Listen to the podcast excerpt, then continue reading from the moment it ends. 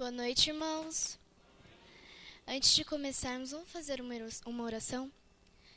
Querido Pai de amor, muito obrigada por mais um dia de vida e saúde que o Senhor concedeu a cada um de nós, por mais esse dia. Que o Senhor me use, Senhor. Que eu não venha falar de mim mesma, mas que o Teu Santo Espírito possa falar através. Abençoe todos que estão aqui, também os que não puderam vir. Em nome de Jesus, amém. Bom, irmãos, eu estou com a garganta um pouco doendo, mas acho que vai dar tudo certo. É, o tema que eu gostaria de trazer nessa noite é de muita importância, que é sobre a nossa indiferença em relação a muitos sentidos. E um desses é sobre os acontecimentos que vêm sido trazidos ao redor do mundo nos últimos dias.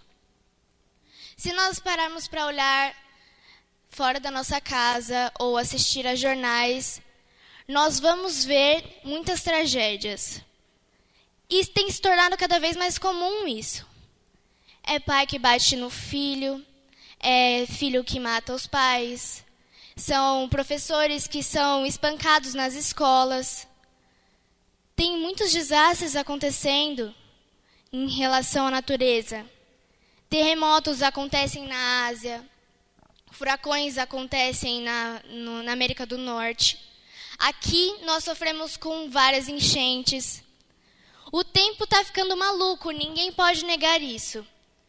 Que toda vez que nós saímos de manhã cedo para ir trabalhar, para a escola, o que quer que seja, temos que ir preparado para as quatro estações do ano num dia só, porque não tem mais como acertar o que vai acontecer. Não importa se é verão, às vezes está frio.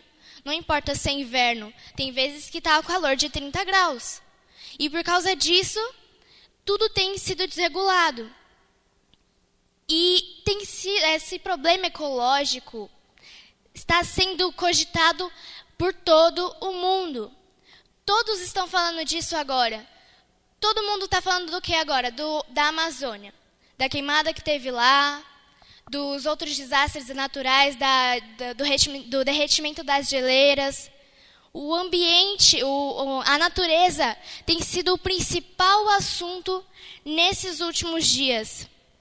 Tanto que ano que vem, não sei se os irmãos estão sabendo, mas haverá uma reunião, o Papa marcou uma reunião com algumas pessoas importantes do governo mundial. Essa vai ser uma reunião muito importante. Nós temos que ficar de olho no que vai acontecer. E outra coisa que eu vi na internet nesses últimos dias que me deixou muito triste é que os nossos irmãos cristãos lá na China já estão sofrendo perseguição. As igrejas estão sendo destruídas, é, pastores estão sendo presos. E quando você vê os vídeos é muito, você fica muito triste porque as, as, as pessoas ficam desamparadas, elas começam a chorar porque o templo de adoração deles foi destruído. E não vai demorar muito para que isso aconteça em outros lugares do mundo. Tanto que nas publicações pela internet, muitos chineses falam para que os cristãos de lá troquem as, as, as imagens de Jesus Cristo pelas imagens do presidente, do governador comunista de lá. Tem muita coisa acontecendo, nós precisamos ficar de olho. E muitas vezes somos indiferentes, não podemos demonstrar diferença quanto aos acontecimentos dos últimos dias de agora. Temos que estar atentos, não é normal o que está acontecendo. Não é normal é, as pessoas matarem umas às outras da forma como acontece. Não é para ser assim. Não é à toa que Jesus fala que o amor de muitos se esfriaria nos últimos dias. Isso já está acontecendo. Eu fico imaginando quanto Deus deve ficar triste com toda a desgraça e miséria que tem no mundo agora. E a tendência é só piorar. Apenas piorar. Misericórdia, irmãos. Por isso que temos que nos preparar todos os dias. Todos os dias. Assim como Deus se entristece com tudo o que acontece, também devemos nos entristecer. E tudo isso é motivo, mais um motivo para buscarmos mais a Ele. Porque sem Ele, o que nós vamos fazer? Não somos capazes de fazer nada. Mas não é só a indiferença contra o que acontece lá fora, mas também na nossa própria vida. Quantas vezes já, já fomos marcados pela rotina? Acorda de manhã, vai trabalhar, volta, come, toma banho, não sei qual é a rotina de cada um. Mas a rotina é sempre a mesma e nos esquecemos do que realmente importa, do que realmente deveria estar sendo buscado agora. Hoje em dia, no nosso mundo, nós podemos resumir tudo, completamente tudo o que é desenvolvido agora como entretenimento. O que nós temos hoje? Filme, séries, novelas também se enquadram nesse perfil de séries, é, música, desenhos, livros, é, até mesmo os próprios comerciais têm como é, finalidade entreter o, as pessoas, tudo. Já pararam para se perguntar por que tanta coisa para nos distrair? Será que não tem algum motivo para isso? Será que não tem como uma, alguma outra pessoa por trás para fazer com que nós ficamos tão ligados nas coisas que tem lá fora que esqueçamos de estudar o que realmente importa, a palavra de Deus? Porque se não estudarmos, vamos estar despreparados, não vamos estar protegidos e um cristão desprotegido é um cristão que não irá para o céu. Um cristão que não estuda, um cristão que não busca a devoção matinal diária, é um cristão que corre grande risco de ser enganado. Isso não deveria acontecer. Se nós pararmos para ver o quão profundo é cada ponto em que nós podemos nos distrair, Sabiam que nós podemos ficar hipnotizados com a música? Apenas ouvindo. Já viram aquelas pessoas que colocam o fone no trem, aí ela fica lá, brisando. Ela está hipnotizada com a música. Parece que quando ela coloca o fone de ouvido, ela está em outro mundo. Isso é um transe, ela está em transe. Devemos tomar cuidado com tudo o que fazemos. E as séries? E os filmes? Agora temos filmes em forma de série, que é, o, por exemplo, é, os filmes da Marvel, eles são todos interligados. Então é como se você estivesse assistindo uma série com mais de duas horas de duração. Eu falo por mim mesma, irmãos, porque eu tenho uma grande fraqueza para esse tipo de conteúdo. Então eu tenho que vigiar o dobro, porque senão eu maratono, fico, passo o dia inteiro vendo isso. E o que acontece? Quando eu vou ver, eu já passei do horário de dormir, e em vez de ter passado todo o tempo que eu passei assistindo filmes, séries e lendo é, conteúdos secundários, eu poderia gastar todo esse tempo buscando a palavra de Deus e me preparando para o tempo do fim, do fim, porque o tempo do fim já chegou. Nós estamos passando um momento do fim do fim, que é quando Jesus vai voltar. Às vezes nos entretemos tanto com isso, é tão profundo que mesmo não assistindo e não lendo, não fazendo essas coisas, estamos comentando sobre elas até mesmo no sábado. Eu falo por mim mesma, porque isso já aconteceu comigo. As pessoas estão tão viciadas em conteúdos secundários que falam disso o tempo todo. E o que acontece? As coisas de Deus perdem o seu brilho. Imagine você vendo, assistindo qualquer coisa, é, um conteúdo ficcional, porque não é real. Com qual desejo, com aqueles mundos e tudo, parece um mar de rosas. Com que desejo você vai querer buscar a Bíblia depois? Estudar o espírito de profecia? Não vai, não vai ter o desejo, não vai vir. Porque estamos enraizados nas coisas do mundo. E hoje eu assisti a uma pregação da irmã Marisa Ribeiro, acho que vocês conhecem, e ela abordou o, a profecia, a visão que Ezequiel teve no capítulo 8. É uma, é uma visão muito tremenda, tremenda, irmãos. Eu gostaria de ler com vocês em é, Ezequiel, capítulo 8. Vamos começar a partir do versículo 1 para entendermos o, entendermos o contexto dessa visão.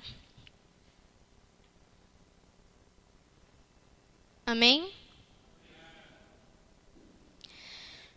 No sexto ano, no sexto mês, aos cinco dias do mês, estando eu sentado em minha casa e os anciãos de Judá sentados diante de mim, sucedeu que ali a mão do Senhor Deus caiu sobre mim.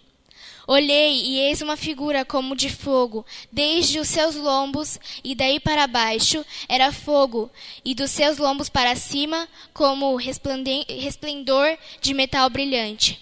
Estendeu ela dali uma semelhança de mão e me tomou pelos cachos da cabeça. O Espírito me levantou entre a terra e o céu e me levou a Jerusalém em visões de Deus, até a entrada do, da porta do pátio de dentro que olha para o norte, onde estava colocada a imagem dos ciúmes que provoca ciúme de Deus.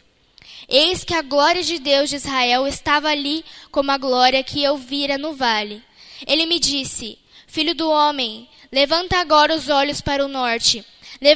Levantei os olhos para lá, e eis que do lado do norte, à porta do altar, estava esta imagem dos ciúmes à entrada. Disse-me ainda: Filho do homem, vês o que, vês que eles estão fazendo? As grandes abominações que a casa de Israel faz aqui, para que me afaste do meu santuário, pois verás ainda maiores abominações. Vamos parar aqui, daqui a pouco vamos continuar. Vocês perceberam o que o povo de Israel estava fazendo? Adoração pagã na frente do santuário. E o Espírito Santo ainda diz que tem coisas piores e mais abomináveis do que isso. O que seria mais abominável do que isso? Vamos continuar lendo.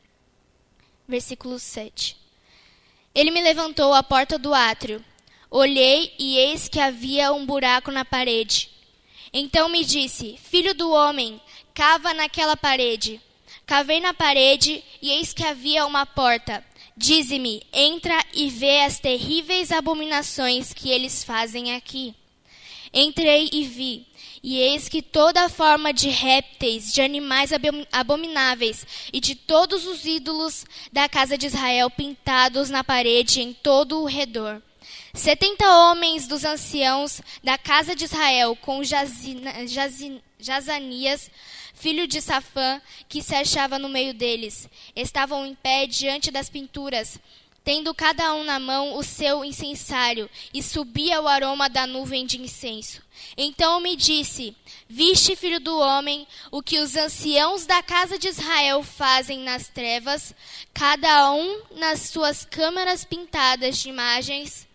Pois dizem: O Senhor não nos vê, o Senhor abandonou a terra. Se continuarem a ler os capítulos, só piora e só piora. Mas eu queria frisar essa questão aqui. Na visão que Ezequiel teve, estava se referindo ao povo de Israel. Mas nós podemos trazer para os nossos dias que o povo de Deus hoje é a igreja remanescente, a igreja adventista. E o que ele quis dizer? Que o povo, nesses últimos versículos que lendo, os anciãos de Israel, ou seja, o, como se fosse aqui o, os irmãos da igreja que têm cargos, vamos se dizer, colocando nos dias de hoje, estavam fazendo adorações às escondidas, achando que Deus não estava vendo.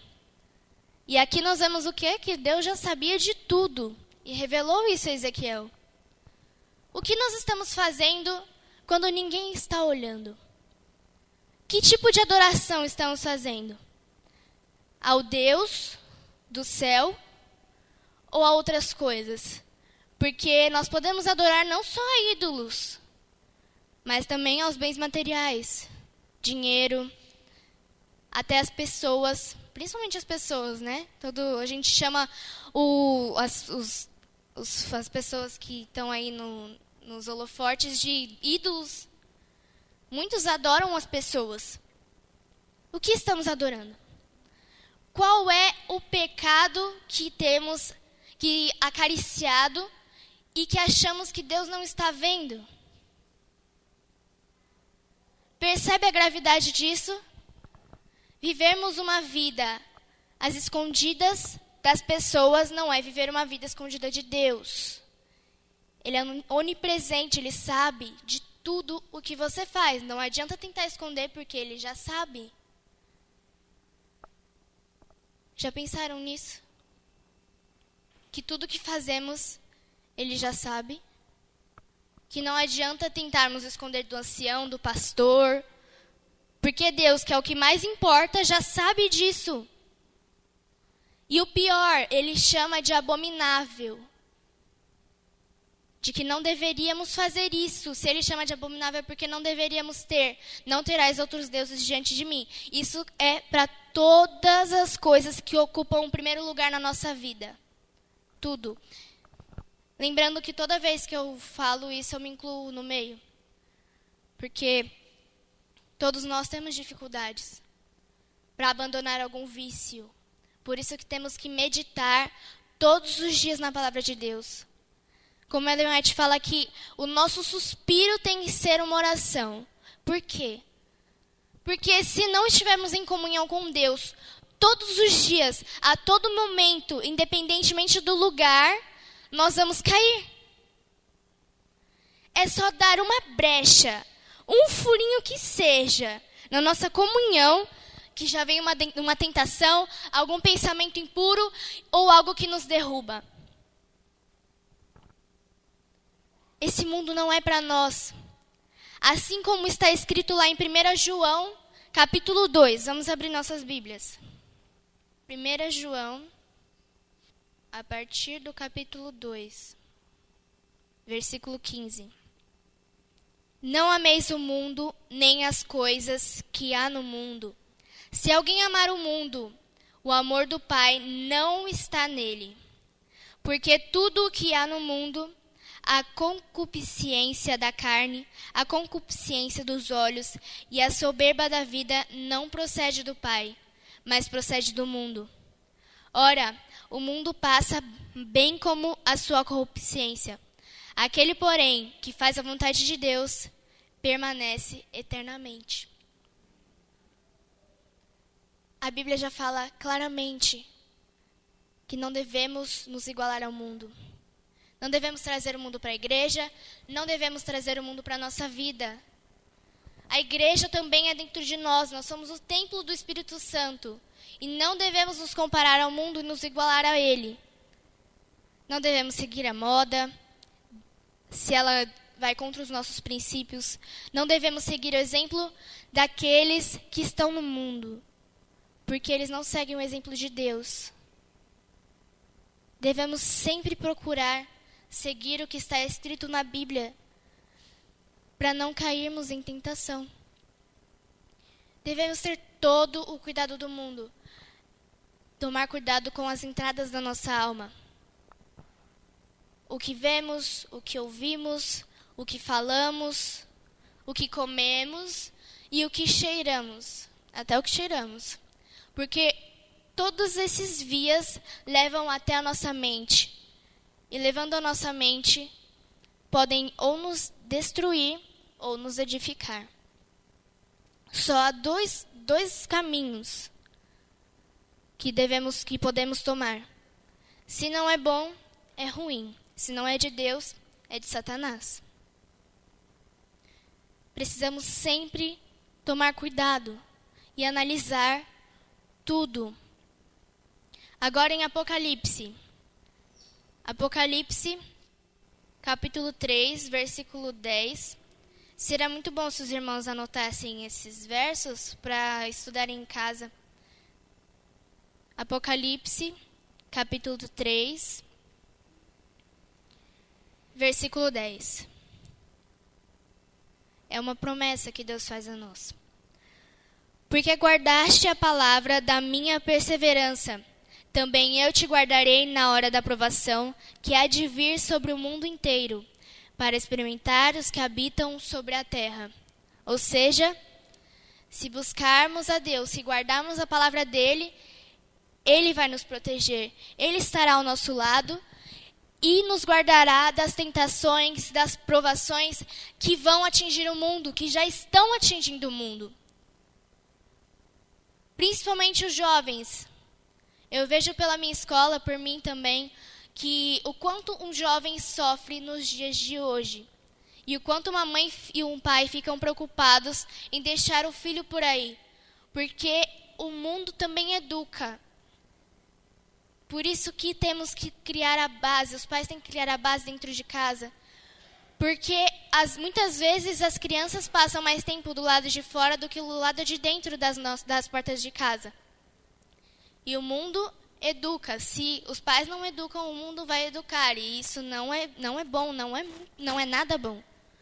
É um perigo muito grande, porque a influência do mundo muitas vezes é maior.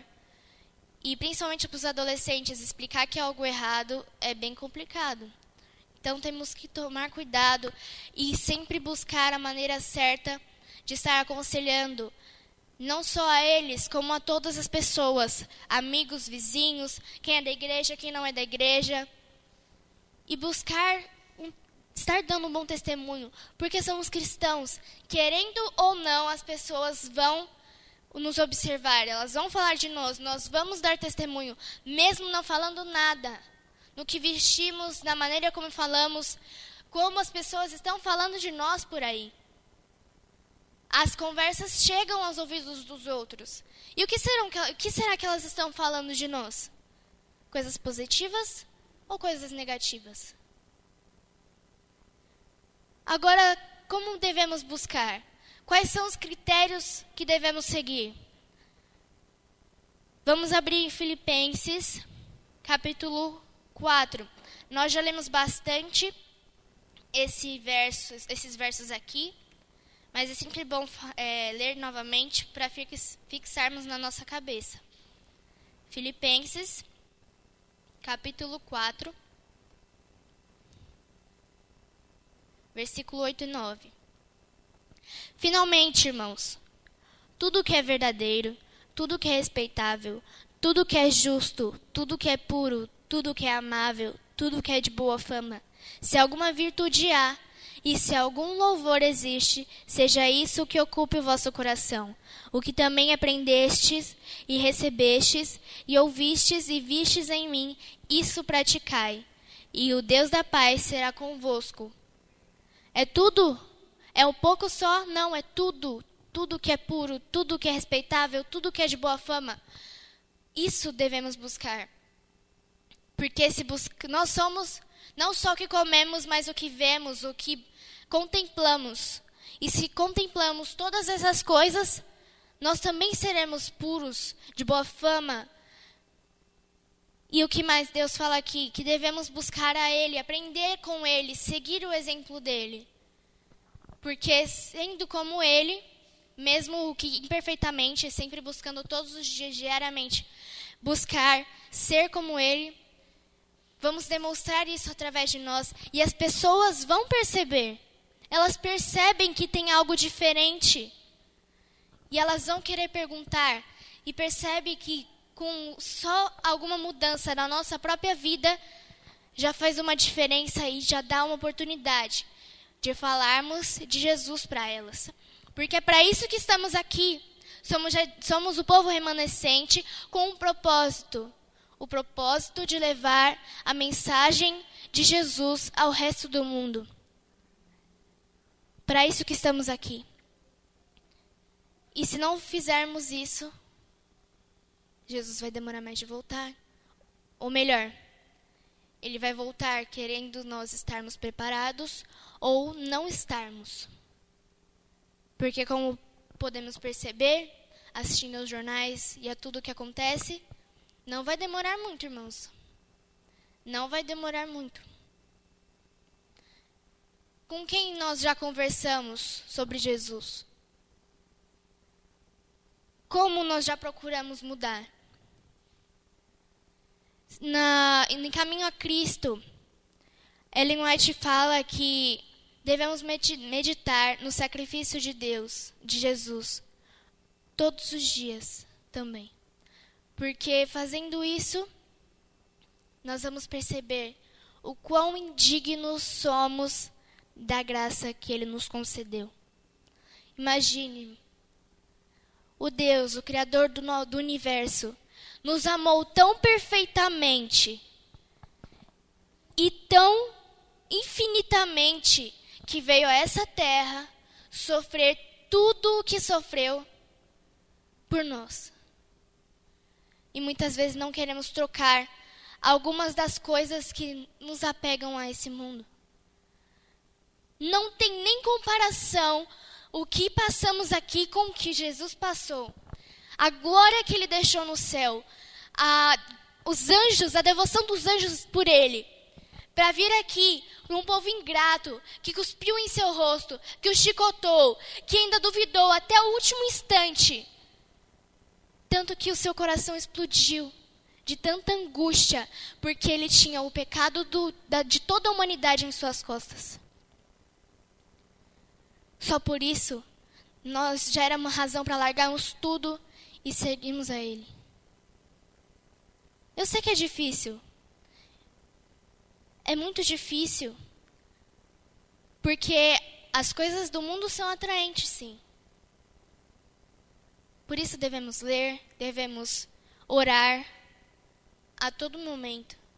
Porque quando fazemos isso, ao invés de ser ao contrário, buscando as coisas do mundo, as coisas de Deus perdem o seu valor, as, o seu valor não, perdem o seu brilho. Quando buscamos as coisas de Deus, o mundo que fica ofuscado. Ele que perde a sua capacidade de nos atrair. Porque o céu se torna tão lindo, a, as promessas de Deus se tornam tão maravilhosas, que o que o mundo tem a nos oferecer é muito pequeno se torna muito pequeno. Por isso que ele implora, ele implora para que busquemos a Ele, porque Ele quer estar conosco no céu. Eu estou lendo no momento o livro Visões do Céu. Esse livro é maravilhoso, recomendo a todos que leiam. Já fazendo propaganda aqui, porque esse livro é muito bom. Ele fala justamente sobre as visões que Ellen White teve do céu é lindo, irmãos. Ela fala sobre a volta de Jesus. E quando ela mostra os detalhes, e você tenta imaginar, não tem como, se torna surreal imaginar que o Deus do universo virá com todos os seus anjos nos buscar e vai ter som de, de trombetas e os anjos cantando e nós vamos nos juntar a eles e vamos ser transformados. Os nossos entes queridos serão ressuscitados e vamos subir com eles para o céu. E lá Jesus irá colocar em nossas cabeças a coroa. Ele irá nos entregar uma harpa, irá nos entregar uma pedrinha com o nosso nome, que cada um vai ter um seu nome. Ninguém vai ter nome repetido e nos entregará uma palma.